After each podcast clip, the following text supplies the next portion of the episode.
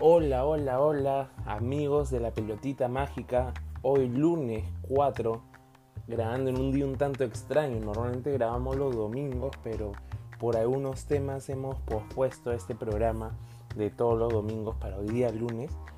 Pero siempre, siempre con las noticias de la semana de fútbol y sobre todo de todos los deportes que tengan una pelota. El día de hoy vamos a centrarnos más en el fútbol, pero ustedes saben que cuando vuelva la NBA, cuando se vengan los torneos grandes, más conocidos de tenis, también estaremos ahí. Así que hablando de fútbol, esta semana tuvimos Champions, tuvimos algunos peruanos que participaron y vamos a ir con los resultados.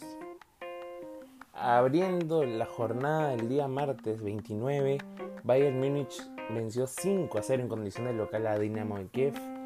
Benfica venció 3-0 a Barcelona y es un tema que da mucho para hablar, el tema de, Ronald Koeman en el equipo español, ya que muchos consideran que ya no debería seguir.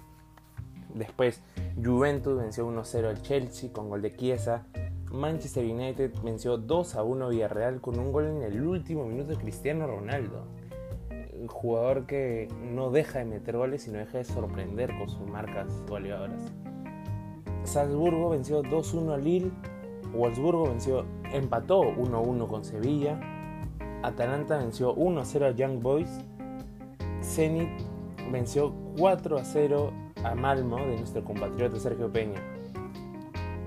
Milan perdió 1-2 contra el Atlético de Madrid, cayendo en el último minuto, incluso le remontaron el partido. Borussia Dortmund le ganó 1-0 a Sporting de Lisboa Porto cayó de local 1-5 versus Liverpool. PSG venció 1 2-0 a Manchester City con un golazo Lionel Messi. Se los recomiendo mucho, tienen que verlo. Leipzig perdió 1-2 contra Brujas. Y escuchen bien, escuchen bien, siéntense. Real Madrid cayó 1-2 ante el Sheriff de nuestro compatriota Gustavo Bulanto. Un partido que probablemente muchos lo recuerden para bien y otros para mal. Así que es para, es para verlo otra vez, porque algunos lo van a recordar como un partido que, que el más débil venció, pero otros, no sé, tal vez con las apuestas o con otros temas, lo van a recordar de mala forma.